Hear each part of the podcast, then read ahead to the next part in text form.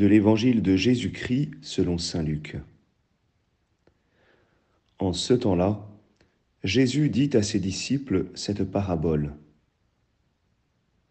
Voyez le figuier et tous les autres arbres, regardez-les. Dès qu'ils bourgeonnent, vous savez que l'été est tout proche. De même, vous aussi, lorsque vous verrez arriver cela, Sachez que le royaume de Dieu est proche. Amen, je vous le dis. Cette génération ne passera pas sans que tout cela n'arrive. Le ciel et la terre passeront, mes paroles ne passeront pas. Acclamons la parole de Dieu.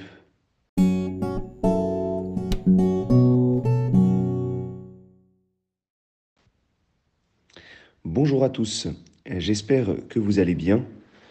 Alors, euh, notre évangile d'aujourd'hui euh, fait référence euh, au passage qui est, juste, qui est juste avant, quand tout cela arrivera, lorsque vous verrez arriver cela.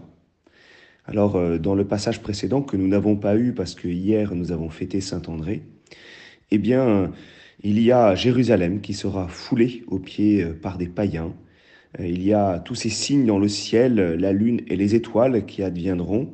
Les hommes mourront de peur, et alors on verra le Fils de l'homme venir dans une nuée avec puissance et grande gloire.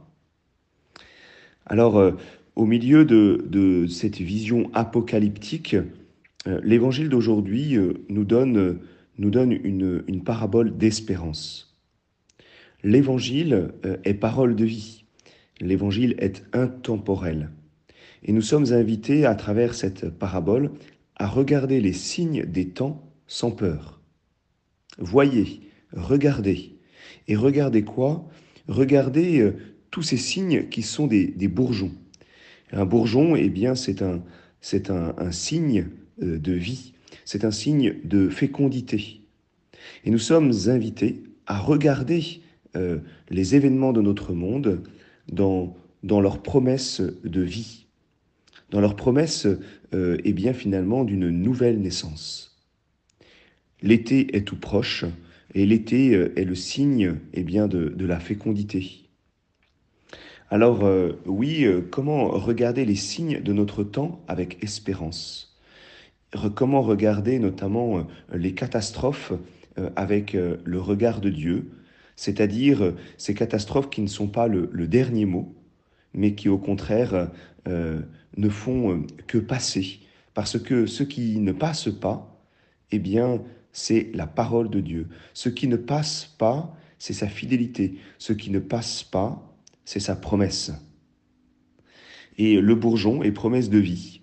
Et euh, Jésus nous dit dans cet évangile que la promesse de vie se réalisera même au milieu des catastrophes.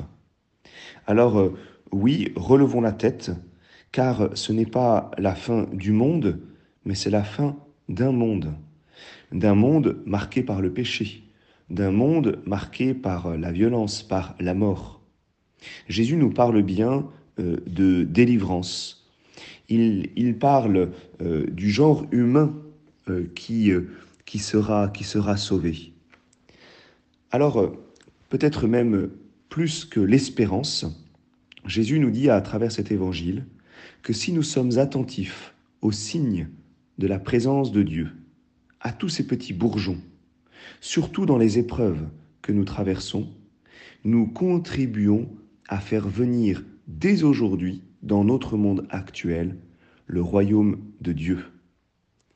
Alors, euh, quel évangile d'espérance, peut-être euh, au milieu de, la violence que, nous entendons, en tout cas à travers la guerre en Ukraine, la guerre euh, en Terre sainte, cette euh, espérance fondamentale que la parole de Dieu ne passera pas, elle se réalisera.